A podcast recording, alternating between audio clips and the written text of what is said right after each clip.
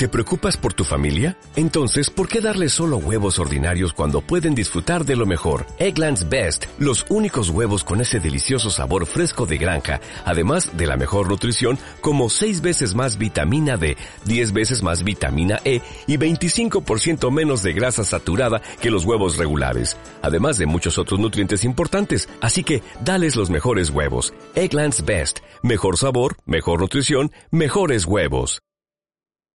Eh, vamos a hablar con Daniel Artana, economista de Fiel, economista jefe de Fiel. Daniel, ¿cómo estás? Buen día. Buen día, buen día. Yo iría en su lugar, mi estimado. ¿Vos irías?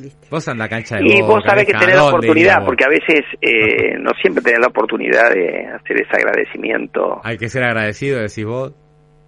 Yo creo que sí. Sí, sí. Vamos, yo siempre he opinado que Gallardo se tenía que haber ido hace rato porque tenía mucho más para perder que para Mm. Obvio, ganar. Los hijos se agotan, pero bueno. Sí, lógico. Encima se quedó, así que Lo que pasa- agradezcanselo. Lo que pasa, Daniel, que uno mira el ciclo Bianchi. Cuando Bianchi se va de Boca, le costó mucho a Boca después remontar. Pasaron muchos técnicos, Bueno, después volvió pero Bianchi, de hecho. y eso es el, el- a ver, lo que le caiga al que sigue no es fácil, No, porque bueno, por siempre el hincha. Ahora, eh, después te recuperas, siempre te recuperas. Sí, sí, sí. O sí. sea, Ah, después sí, Eh, pero... vos pero- pensás que nosotros eh, nosotros eh, habíamos ganado creo la última copa con Bianchi Internacional creo que en el 2003 y después ganamos la Libertadores con Russo en el 2007 o sea es Claro. que pasó tanto tiempo Mm, mm. O sea, después vino Russo, que tuvo una buena una buena gestión, Claro. ¿no? Eso fue- Igual la Libertadores está complicada porque con estos problemas cambiarios que hay es muy difícil competir con los brasileños. Claro, sí, Con lo sí. cual es un, Eh, eh, es un. Mira, Es- entre, es muy difícil. entre el poderío de los equipos brasileños, entre la Conmebol que está controlada por brasileños y los árbitros que ni te cuento, No se eh, no, es quejen de la Conmebol los hinchas de River. Porque escuché un hincha de River se queje de la Conmebol. Es casi insultar eh, el sentido común. ¿Viste? Como Así que mejor vayamos sí, a la economía. Siempre bueno. caemos en el fútbol acá, es, es impresionante. Bueno, Daniel, dale, hablemos un poquito de, de temas económicos. Eh, lo primero que te quiero preguntar es, hoy se conoce el dato de inflación de septiembre, viene un dato un poquito mejor que el de agosto y de julio. Eh, ¿Hay chance de, de- de- de ordenar un poco las cosas y que Massa cuando vuelva ponga en marcha, no digo un super plan ni nada, porque falta un poco para las elecciones, pero que esto vaya a una inflación un poco más baja de acá hasta eh, las elecciones del año que viene? Bueno, primero me tendrías que decir cuándo van a ser las elecciones, ¿no? Las elecciones generales van a ser en, en octubre, pero Sí. las pasos no sabemos si va a haber. Pero, Mm. a ver, eh, para una cosa tan larga, no, pues va, si siempre se puede, pero tenés que poner un plan de estabilización de verdad y no me parece que hoy este gobierno pueda poner un plan de estabilización de verdad. En las circunstancias que hay hoy en la Argentina, eh, no podés seguir conviviendo con esta multiplicidad de tipos de cambio, no podés, eh, te requiere una una mayor decisión en lo fiscal, porque la Argentina carece de credibilidad y en particular este gobierno tiene ese problema potenciado. Eh, entonces lo único que podrás hacer sí es tener un dato que por ahí te da seis y medio, después otro mes ten- podés tener, a ver, cinco y medio, después volverás a siete, o sea, no, no, no alcanza acá. El, el programa de Massa hasta ahora fue ganar tiempo, adelantando dólares que te iban a entrar y adelantando algunos ingresos fiscales y después sí alguna decisión de ajuste de caja y el tema tarifario que viene con alguna demora. Pero eso era para tratar de llegar a la meta con el Fondo Monetario, una meta que es además eh, muy laxa, ¿no? Cuando uno se compara con el resto de los países de la región, hay varios que han ido ya a superávit primario, entre otros Brasil. Eh, nosotros estamos tratando de llegar a un déficit de dos y medio y penando porque parecería que el gobierno no cree que hay que hacer eso, por lo menos una parte del gobierno. Brasil había Entonces, para responder a tu pregunta, vos Sí. me decías, pones un plan de control de precio y salario por 3, 4 meses, bueno, la inflación va a caerte, o vas a pagar todo con creces después, ¿no? Sí, ahora es precio y salario, no podés solamente hablar de congelar precios y Eh, no por meterte con eso, pero además tenés que controlar tipo de cambio, con qué reserva lo sostenés, no tienen el margen para hacer eso. Vos acá no tenés escapatoria, si querés bajar la inflación, hacer un programa de estabilización contundente. Mm. ¿Cómo y sería? eso requiere ¿Cómo sería? lo que yo te dije antes, tenés que resolver las, in- las incoherencias cambiarias que han caracterizado al kirchnerismo desde el año 2011 al 15 y del 19 para acá. Eh, tenés que poner los números fiscales más en orden, o sea, no apuntar al dos y medio, sino un número de déficit bastante menor para que te crean que realmente estás convencido, porque vos fíjate que está todo el mundo, o sea, vos te habrás hecho la pregunta, como no la- me la hago yo y como se la pueden hacer seguramente los oyentes, ¿Cuánto dura el apoyo del kirchnerismo duro? ya lo están bombardeando a Massa, ¿no? Mm. La vicepresidente por los precios, Máximo Kirchner por no sé qué cosa, La Roque diciéndole no sé qué otra cosa. Entonces, eh, un gobierno que no está que no está dispuesto a pagar el costo político termina pagando más costos políticos a la larga. No es un poco lo que le pasó al kirchnerismo porque para evitarte eso tenía que tener plata. Básicamente en la Argentina dólares que es lo que tuvieron del 11 al 15 hoy no los tenés. Entonces están mucho más limitados ¿no? daría la sensación que es este, casi imposible no esa baja del déficit primario eh, el ajuste que tendrías que hacer el año que viene es monumental en un año electoral con todo lo que eso significa porque porque el error, el error fue no haberlo hecho este año. Claro. A ver, vos sabés, la lógica política es que los ajustes se hacen en los años pares, para vos tener un margen en el año impar. Acá quieren siempre desajustar, porque vos venías de las consecuencias del plan platita, la quisieron ordenar un poco, pero no, no alcanzó, tuviste un primer semestre donde pagaste las consecuencias en materia inflacionaria del plan platita, y después la cosa se te, se te, se te fue medio de control, ¿no? Mm. Hubo dos ajustes yo creo que no se hicieron este año. Uno es el ajuste fiscal un poco más fuerte, sobre todo por esa mm. dejadez de, Martín Guzmán, que, que, hizo cualquiera. Obviamente, gran responsable de los problemas. Claro, siempre, hay que recordar eso porque si no mm, es muy fácil echarle la culpa para ponerlo en alguna medida, eh, a Celestino Rodrigo y enamorarse de Helvar, cuando en realidad el problema lo empezó Helvar y el gran culpable de todo eso fue Helvar, para tomar una, un ejemplo por ahí histórico, ah, porque tenés una gente reivindicando a Helvar y, de Rodrigo todo el mundo se acuerda mal, o sea, los dos se equivocaron, pero Rodrigo tuvo que ajustar lo que los desajustes que había hecho, que habían empezado con Helvar en el 73. Claro, claro. Y después lo otro me parece que no se hizo fue un acomodamiento cambiario, ¿no? O sea, aprovechar no sé, pienso yo. Eh, bueno, yo eso lo puedo entender. Lo que pasa que el problema es que vos con los parches eh, podés aguantar un tiempito. Lo que no podés es ir una carrera larga. Es decir, vos me decís a mí vamos a correr 100 eh, metros y yo te corro 100 metros. A mí vamos a correr la maratón de 42 kilómetros, no. Entonces, eh, yo creo que el kirchnerismo ha tomado decisiones económicas en contra de sus intereses políticos. Y yo le he dicho públicamente esto. O sea, vos fíjate que ni siquiera se atrevieron a hacer... A ver, ¿qué es lo que hicieron Fábrica y Kicillof al final del año 13? Vieron que no llegaban y hicieron una devaluación que lo único que hizo fue licuar peso para ganar un poco de tiempo. La inflación venía al 2, se le fue al 5, después volvió al 2 porque se pudieron sentar arriba el tipo de cambio. Claro, ¿qué diferencia tenían con hoy? Tenían muchas reservas, hmm. o sea, tenían 16, 17 mil millones, y la inflación previa era 2, no 6 o 7 como hay hoy. Entonces, está, es mucho más complicado hacer lo que quisieron hacer. Por eso no tiene sustituto a hacer lo que hay que hacer.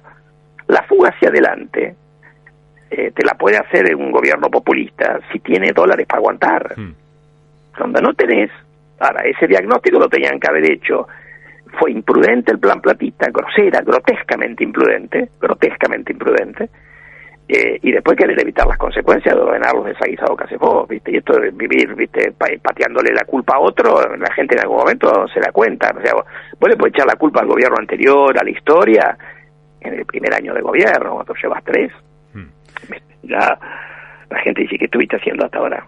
Sí, sí, bueno, le van a echar la culpa a la pandemia, a la guerra. Bueno, la pandemia, bueno, a la guerra, le quieren echar la culpa a la guerra. Digo, la guerra la guerra a la Argentina le dio una compensación que a otros países que son importadores de energía y no producen alimentos no se la dio. Vos tuviste una, un salto al principio en el precio del trigo, en el precio de las commodities agrícolas. Pensá el tipo que importa, pensá el tipo que importa energía y no importa sus productos. Ahora, eso que no afectó a un país, por ejemplo, que importa 100% de la energía como Uruguay, la guerra es un verso, la guerra obviamente que no es una buena noticia, pero, es un verso querer explicar los problemas que tenemos nosotros cuando tenés otros países que son totalmente importadores de energía como Uruguay, eh, que la están pasando relativamente mejor que nosotros. Igual a, un gobierno no se le puede pedir, y yo esto, digamos, soy un poco menos duro, ¿no? No se le puede pedir que diga, sí, somos un desastre, hicimos todo mal. Siempre van a echar a otro. Es como cuando vas a jugar al tenis y perdés, y no, el viento, la pelotita, el piso. Estoy de acuerdo este, con vos, pero eso, una cosa es vos el discurso, el discurso para la tribuna, mm. y para tu tropa, si querés. Otra cosa es que después no hagas lo que tenés que hacer nunca. o sea, porque esto fue postergar, postergar y postergar. o sea, eh, se ordenan cuando el tipo de cambio se les va por las nubes. Esto pasó a final del año 20, que Guzmán al principio del 21 hizo un ajuste. ¿Vos te acordás?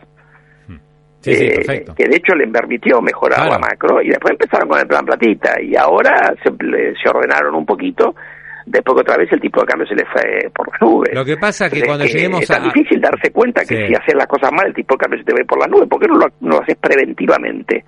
Siempre reaccionan expos, y además por poco tiempo, Pablo, porque otra vez ya hoy lo están bombardeando a masa, y tampoco sabemos cuál es la convicción que tiene Massa de ordenar las cosas de verdad, ¿no? No, a Massa lo van a volver loco en marzo, abril del año que viene, cuando se den cuenta que las, las encuestas no le dan, porque ellos hacen encuestas, y ahí lo van a volver loco. hoy tampoco, ¿no? no, por eso, por eso, hoy no le dan, pero falta mucho todavía. Cuando estemos en marzo, abril, y ven que, vean que las encuestas no le dan bien, le van a decir o sea, otro plan platita, decís vos. Y, las cosas que fracasan, digamos. Y van a ir a algo contundente, aunque claro, sea pero yo, te, ver, yo, pues, yo tiendo a coincidir con vos, pero te hago una pregunta. O sea, además hicieron plan platita y grotesco. Vos fíjate que el nivel de gasto público en el camino a la elección de medio término llegó a los niveles de la pandemia. Es como si hubieras tenido el mismo, eh, tenías el mismo gasto que tenías durante la pandemia, cuando ya no había prácticamente gasto de pandemia, o había muy pocos. Eso te da la magnitud del, del, del, del, despilfarro que se mandaron. Igual perdieron la elección. Hmm. Sí, sí, con lo cual tampoco alcanza. Digamos, o sea, sí, sí. está bien, por ahí hacen contención de daño, pero realmente si quieren hacer contención de daño, lo que tienen que hacer es bajar la tasa de inflación. Y eso no se logra con el control de precio y salario por 3, 4 meses. Hmm. Daniel, te hago la última. Ustedes que miran los sectores industriales, digamos, son, son los mejores, ¿no? Eh, históricamente, en, ver un poco cómo viene la actividad industrial. ¿Hoy estamos creciendo? O sea, ¿sigue rebotando la economía o ya estamos en un nivel de estancamiento? Ya, todavía tuviste datos eh, oficiales que te daban una ligera mejora. Eso en parte tiene que ver, eh, a ver, con, me parece, varios factores. Eh, primero es que vos todavía disfrutás del nivel récord de término de intercambio que se alcanzó ahí hasta marzo, abril de este año. A partir de ahí bajó, ¿no? Eso te genera una situación donde deberíamos estar, sin, con un gobierno que tuviera la macro un poco más ordenada, deberíamos estar volando en actividad económica, porque otra vez los términos de intercambio son, en el primer semestre del año fueron los mejores de la historia argentina. Nunca la relación entre precio de exportación y importación fue tan desde que el, tener los datos del INDEC, digamos, de hace 40 años. Entonces, eso te derrama en la actividad. La segunda cuestión es eh, que tenés una economía movida donde los pesos te queman y gastás. Eso te da un poquito de actividad, te da mucha inflación, ¿no es cierto? Eh, y la tercera cuestión es que vos tuviste en la, en la parte de este año una aceleración de la inflación, en los salarios formales más o menos le empataste contra la inflación, hay meses que le ganan, hay meses que pierden, pero tuviste un deterioro muy marcado en el poder adquisitivo de los ingresos de la gente informal.